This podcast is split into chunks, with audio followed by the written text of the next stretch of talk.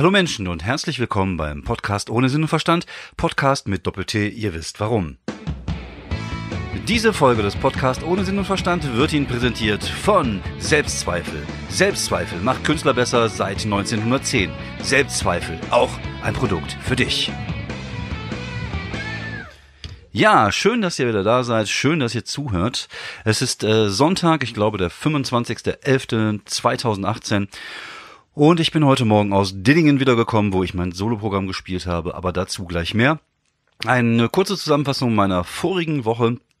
Äh, ich war ähm, beim Boeing in Köln, habe dort einen 5-Minuten-Spot gespielt, ein bisschen was Neues äh, ausprobiert, ein bisschen was äh, rund gespielt und äh, ja, war ein schöner, angenehmer Abend und äh, ja, so, so viel mehr gibt's dazu tatsächlich auch nicht zu sagen. Wie gesagt, es ist halt einfach wichtig, rumzufahren und, und Sachen auszuprobieren. Das ist momentan so das, was ich mit am liebsten mache. Und äh, ja, gestern war ich tatsächlich jetzt in Dillingen und habe das dritte Mal mein Soloprogramm Ich werde euch hart enttäuschen gespielt. Und äh, ja, davon werde ich euch jetzt gleich erzählen. Also ihr, ihr solltet erstmal wissen, dass ich gerade dabei bin, unten Battlefield 5 zu installieren. Also seht ihr mal, wie wichtig ihr mir seid, dass ich mir äh, ja da mal die paar Minuten Zeit jetzt nehme am Sonntagnachmittag, bevor ich mich gleich vor die Kiste setze und ähm, Leute erschieße und mich von irgendwelchen Leuten erschießen lasse. Wahrscheinlich werden mich mehr Leute erschießen, als ich Leute erschieße.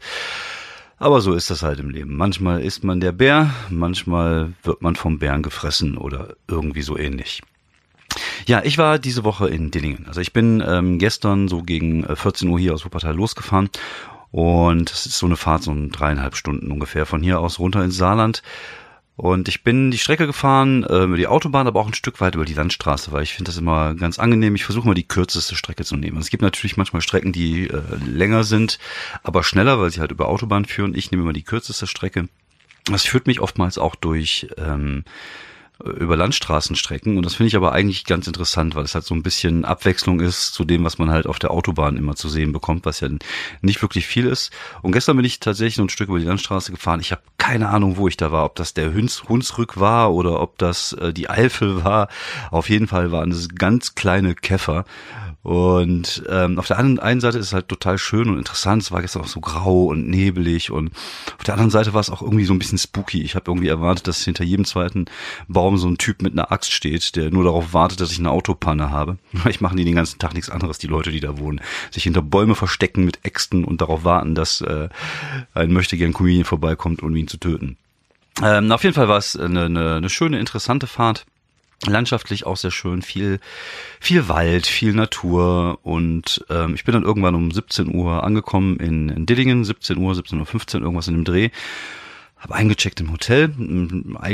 Das Hotel war okay. Also es war halt eher, so sagen wir mal, gutes, äh, altdeutsches Bürgertumshotel. Die Zimmer sahen so ein bisschen aus, als hätte da irgendein alter Kaiser schon mal drin gewohnt.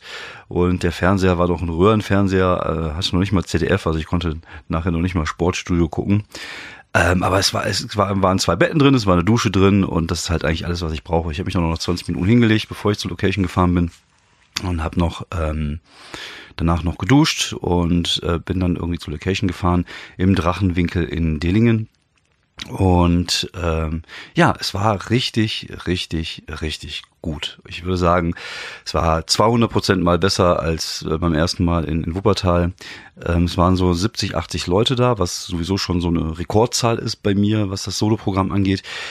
Ähm, es ist eigentlich ist das eher Lesepublikum. Ne? Drachenwinkel ist eine äh, ist eigentlich ein Buchladen, die halt auch sehr viele Lesungen machen und die haben halt auch so eine Art Ab Abo-Publikum, wie man das halt von Kleintheatern kennt. Und da sind immer 30 Leute, die kommen immer. Das ist egal, da kann auch ein Pinguin aus den Memoiren von äh, Dieter Bohlen vorlesen, die sitzen immer da. Und die haben oftmals halt keine Ahnung, was sie erwartet. Und dann waren halt nochmal so 50 Leute extra da und äh, kleiner, was heißt kleiner Raum, also man, man spielte auf so einer Bühne, die war relativ klein, dann gab es vor einem saßen so 40 Leute, rechts von einem saßen da so 40 Leute. Und sehr, sehr familiär. Irgendwie kennt sich da auch jeder. Und da wurde auch Pizza bestellt äh, vorher, dann konnte man dann hinterher äh, nach der Lesung beziehungsweise nach dem Auftritt dann Pizza essen und halt einfach super nett, super familiär. Auch die Leute vom Laden, schöne Grüße hier nochmal an Carsten und äh, Dankeschön nochmal für die Einladung. Und ist einfach, einfach schön. Und was halt noch viel geiler war, ist, dass die Leute halt einfach Bock hatten. Die hatten einfach Bock. Ich habe es gemerkt, direkt, ich bin auf die Bühne, habe mich dafür bedankt, dass so viele Leute da sind, habe ein bisschen rumgeschäkert, ein bisschen was mit dem Publikum gemacht, was ja so ein bisschen meine Schwäche ist, woran ich ja jetzt momentan arbeite. Und ich habe direkt gemerkt, hier ist eine ganz andere Energie ähm, äh, im Raum, als zum Beispiel halt in Wuppertal war.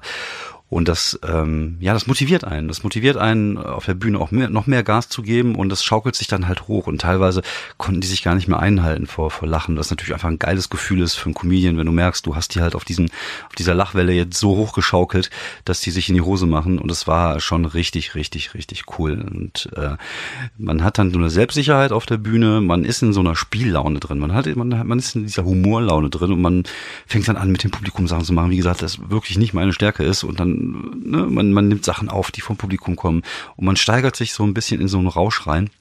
Und ähm, ich habe in der ersten Hälfte eine Dreiviertelstunde gespielt. Das habe ich hauptsächlich äh, Stand-up gemacht, also nur Stand-up gemacht, ein bisschen Crowdwork und dann Stand-up, halt mein ganzes gutes Material auch rausgeballert.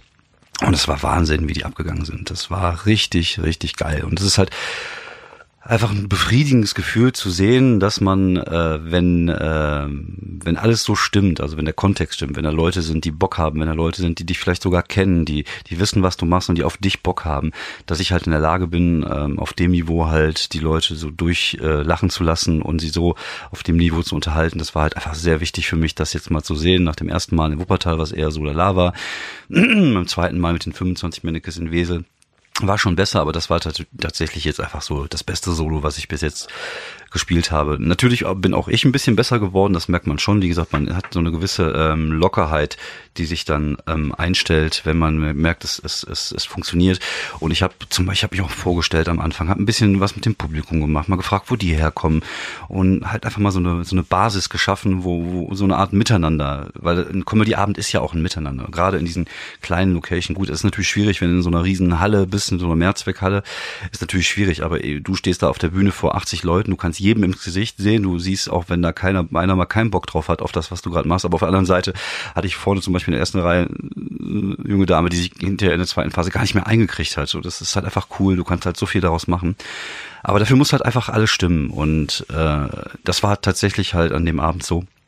Und ähm, ja, die erste Hälfte habe ich halt dreiviertel Stunde Stand-up gemacht, dann haben wir Pause gemacht, dann habe ich nach der Pause die Dias gemacht, die sehr gut ankamen. Dann, weil es halt so ein, äh, es ist ein Fantasy-Geschäft und das sind halt sehr viele Nerds, habe ich meine ganzen Nerd-Texte nochmal gelesen, so drei, vier Stück.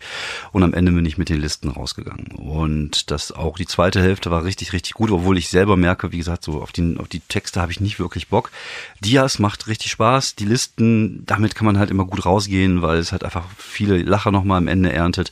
Aber die ganzen äh, Slam-Texte, wie gesagt, das ist tatsächlich was, was ich bei den nächsten Solis nicht mehr spielen will. Dann möchte ich gerne lieber äh, nochmal ein bisschen Stand-up. Ich habe auch in der zweiten Hälfte ein bisschen Stand-up gemacht, aber immer nur so, so ansatzweise, immer so ein bisschen was reingeworfen, auch zwischen den Texten, so ein bisschen Spirenzkes gemacht. Mir sind auch ein paar Ideen gekommen auf der Bühne, die ich auch äh, weiter jetzt ähm, in die Bits mit einbinden kann. Das ist natürlich auch geil, wenn man halt einfach die Zeit hat, die Muße hat und in diesem Flow drinne ist, entstehen manchmal halt einfach Sachen und Ideen auf der Bühne, die man dann halt einfach mitnehmen kann für, für weitere Auftritte. Und das ist natürlich echt ein schönes Gefühl.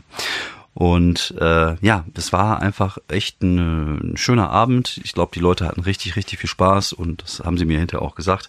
Was natürlich auch mal ein schönes Gefühl ist, wenn du ähm, nach dem Auftritt, wenn nicht alle abhauen und äh, du bleibst da so ganz alleine und weißt auch gar nicht so genau, wie, was einzuschätzen, sondern es war schon, man hat sich unterhalten und die Leute sagten, oh, das wäre cool gewesen, weil, wie gesagt, die äh, hauptsächlich da Lesungen machen, das ist ja für die was komplett anderes gewesen ähm, Stand-up und äh, ja, es hat erstaunlich gut funktioniert und ich äh, bin sehr, sehr froh für den Abend, einfach weil es mir das Selbstvertrauen gegeben hat und mich motiviert, ähm, weiterzumachen und weiter daran zu arbeiten. Und wie gesagt, das ist halt der Punkt, wo ich gerne irgendwann hin möchte, dass man immer so zwischen 80 und 100 Leute haben äh, hat, die, ähm, die einen kennen, die einen mit dem, mit dem Humor von jemandem was anfangen können und äh, wo du einfach weißt, es geht einfach nur darum, sich einen schönen Abend mit den Leuten zusammen zu machen. Und wie gesagt, das ist tatsächlich das, wo ich jetzt gerne hinarbeiten möchte. Dann, äh, ja, nach dem Auftritt bin ich dann zurück ins, in mein äh, Kaiser Wilhelm Hotel. Und es ist irgendwie schon traurig. Also du hast gerade echt den, den Laden gerockt, hast dich total unterhalten, du standst so im Mittelpunkt Und, und, und dann kommst du plötzlich ins Hotel und da ist niemand, da ist still, das ist ein Röhrenfernseher, du kannst kein Sportstudio gucken. Auf Sport 1 laufen nur irgendwelche komischen äh, erotisch-Soft-Pornos und ähm, naja, das ist irgendwie ein seltsames Gefühl. Also ich, ich weiß auch gar nicht, ob das sowas ist, was ich, ähm, was ich machen möchte. Das ist ja tatsächlich so, wenn du so den nächsten Schritt machst, die nächste Stufe erklimmst, und touren musst, dann, keine Ahnung, bist du vielleicht irgendwie so drei Wochen in, äh, in Ostdeutschland unterwegs oder, oder, oder eine Woche in Süddeutschland unterwegs, wo du, du kennst ja keinen in den Läden, du kennst keinen, du, du, du kommst da an, äh, du, du redest den ganzen Tag mit niemandem, also du bist also mit dir selber, ich fährst mit dem Auto irgendwo hin, checkst ein im Hotel, erholst dich ein bisschen, fährst abends zur Location, das ist das erste Mal, dass du so richtig Kontakt zu Leuten hast, hast dann so Kurzfreundschaften mit dem Personal vor Ort und dann fährst du wieder zurück ins Hotel und am nächsten Tag gehst du frühstücken, lässt ein bisschen Zeit verstreichen, alleine und dann fährst du zur nächsten Location und dann fängt das wieder von vorne an. Man musste halt schon, glaube ich, der Typ für sein. Und im Ende, ich weiß tatsächlich gar nicht, ob ich das will, ob ich das kann. Ähm, aber das ist auch kein kein Thema bis jetzt. Von daher äh, werde ich mir jetzt auch da keine Gedanken drum machen. Aber es ist halt schon ähm, das, das sieht man halt nicht, was, was ähm, alles so dahinter steckt, so diese, diese Einsamkeit. Also gut, es hört sich jetzt sehr traurig an. Also es gibt natürlich auch Leute ab einem gewissen Niveau, die haben dann ihre ganzen Leute immer dabei. Ich weiß zum Beispiel von Felix Lobrecht hat immer seinen Bruder dabei oder, oder haben halt ihre Mitarbeiter dabei, Agenten oder was auch immer. Aber ähm, auf dem Niveau, auf dem ich mich bewege und viele andere Kollegen sich bewegen, ist dieses Tourleben echt ein einsames Leben. Und ähm, da muss man halt auch so ein bisschen der, der Typ für sein. Ne? Vor allem diese, diese Diskrepanz, die es gibt, so zwischen abends auf der Bühne gefeiert werden, der König sein und tagsüber halt einfach so diese, diese Einsamkeit. Also ich bin, glaube ich, ganz froh, dieses Leben nicht zu haben im Moment, sondern äh, tagsüber halt ein ganz normales Leben zu führen mit Arbeit und Leute, die dich einfach nicht wichtig nehmen. Ich glaube, das erdet auch. Oder mit der Familie. Und das ist halt schon äh, ganz angenehm, wenn man das mal so so runterbricht. Wie gesagt, so diese, dieser Augenblick, wenn du äh, morgens um neun in, in, in den äh, Raum gehst, wo, wo Frühstückbuffet ist und da ist keiner, da ist niemand. Du kommst da rein, du siehst ganz kurz die Mitarbeiterin, die drei neue frische Brötchen reinlegt und wieder weg ist und dann sitzt du da an deinem Tisch ganz alleine und dann, äh, ja, das ist ähm, tatsächlich schon ähm, gar nicht so einfach, glaube ich. Da muss man auch so ein bisschen der Typ für sein. Also ich habe kein Problem damit, alleine zu sein. Sorry, meine Stimme ist ein bisschen weg. Ich habe gestern so viel rumgeschrien auf der Bühne und äh, zu viel geraucht hinterher. Ähm, und ähm, ja, du musst da, glaube ich, der Typ sein. Und ich, ich habe kein Problem damit einsam. Ich mag Einsamkeit eigentlich ganz gerne. Also ich komme damit ganz gut klar. Aber man hat das natürlich nur in kleinen Dosen im normalen Leben. Ich weiß gar nicht, wie das ist, wenn das halt so ist. Du lebst dann, glaube ich, tatsächlich nur noch von Auftritt zu Auftritt. Und tagsüber musst halt gucken, dass dich beschäftigt, vielleicht dich irgendwie äh, kreativ beschäftigt. Ich glaube, das ist das Wichtigste, dass du irgendwie Sachen machst, die du vielleicht abends wieder auf der Bühne ausprobieren kannst. Anders kann ich mir das nicht vorstellen. Also mal gucken, wie gesagt. Vielleicht kommt das irgendwann mal, äh, dieser Punkt bei mir. Ich weiß es nicht, ich kann es nicht ähm, einschätzen. Ähm, ich lasse mich da einfach mal überraschen. Ich äh, gucken wir mal. Ja, alles in allem muss ich sagen, Dilling war einfach ein, ein, schöner Abend. Es war ein schöner runder Abend. Wie gesagt, hat mir sehr viel gegeben. Sehr wichtig für mich gewesen zu sehen, dass ich in dem richtigen Kontext auch ähm, so ein Solo wuppen kann.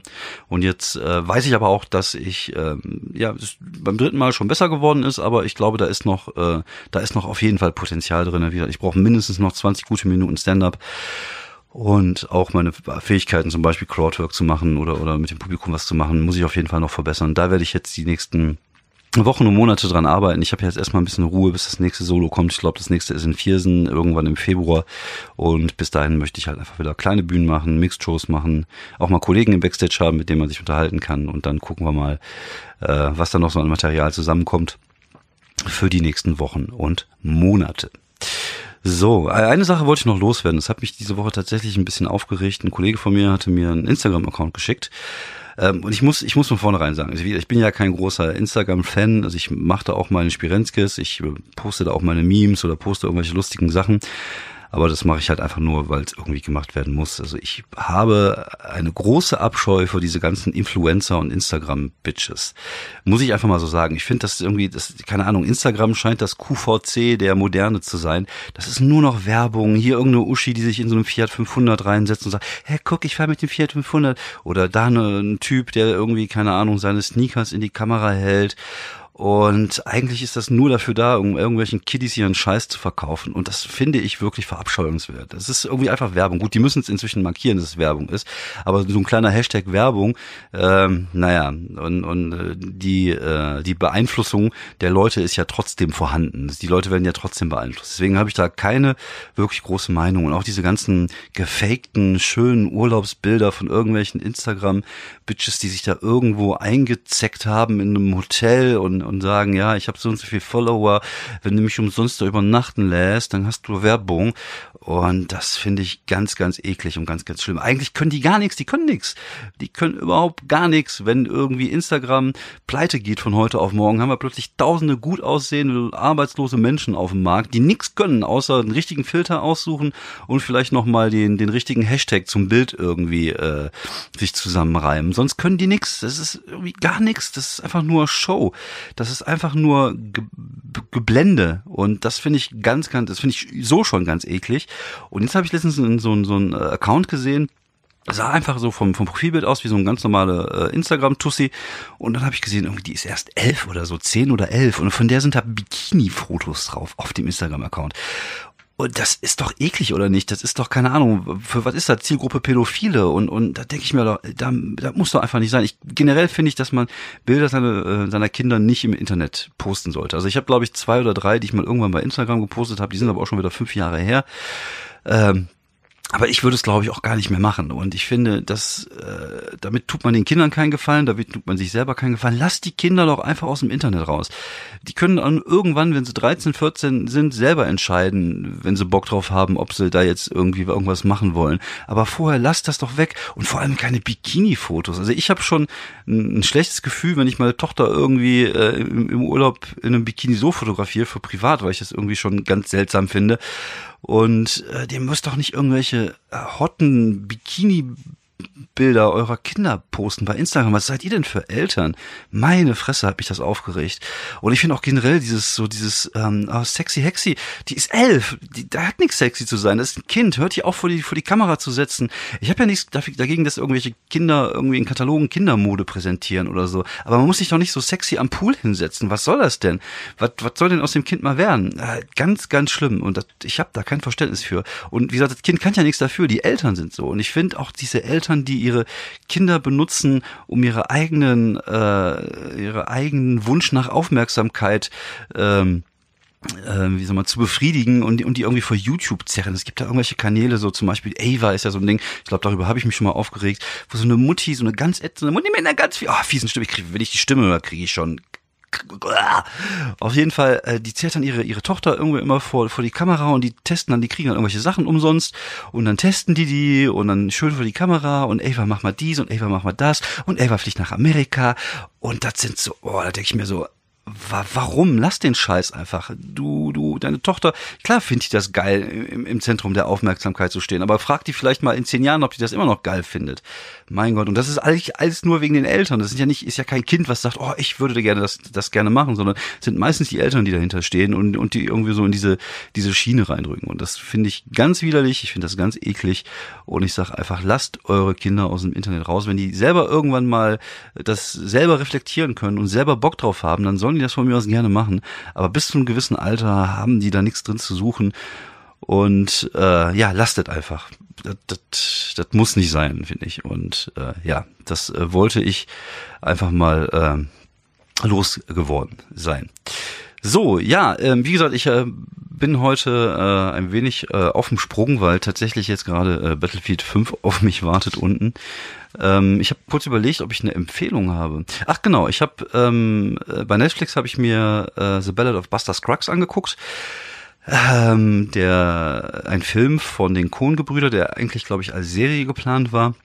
Und daraus haben die halt einen Film mit so ähm, kurzen Episoden gemacht. Und den habe ich mir letztens angeguckt. Ähm, ich fand den sehr cool. Unglaublich schöne Bilder die Geschichten variieren so in ihrer Stärke, aber manchmal traurig, manchmal lustig, meistens mit einem sehr bittersüßen Ende oder eher mit einem bitteren Ende, aber alles in allem äh, sehenswert. Also ich fand ihn sehr cool, einfach die Bilder auch. Ich bin natürlich auch ein bisschen gerade so in Red Dead Redemption Rausch, von daher äh, hatte ich dieses Western-Ding irgendwie auch äh, ja schon in der Retina drin und dachte mir, okay, komm, gib es dir. Und äh, hab's nicht bereut, fand ihn wirklich äh, sehr cool. Also, ähm, schaltet Netflix ein, schaut euch diese Ballad of Buster Scruggs ein.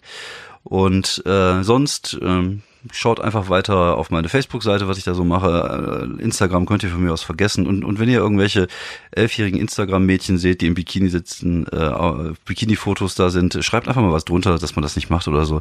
Ich glaube, das ist der richtige Weg, um den Leuten mal zu zeigen, dass das irgendwie eklig ist.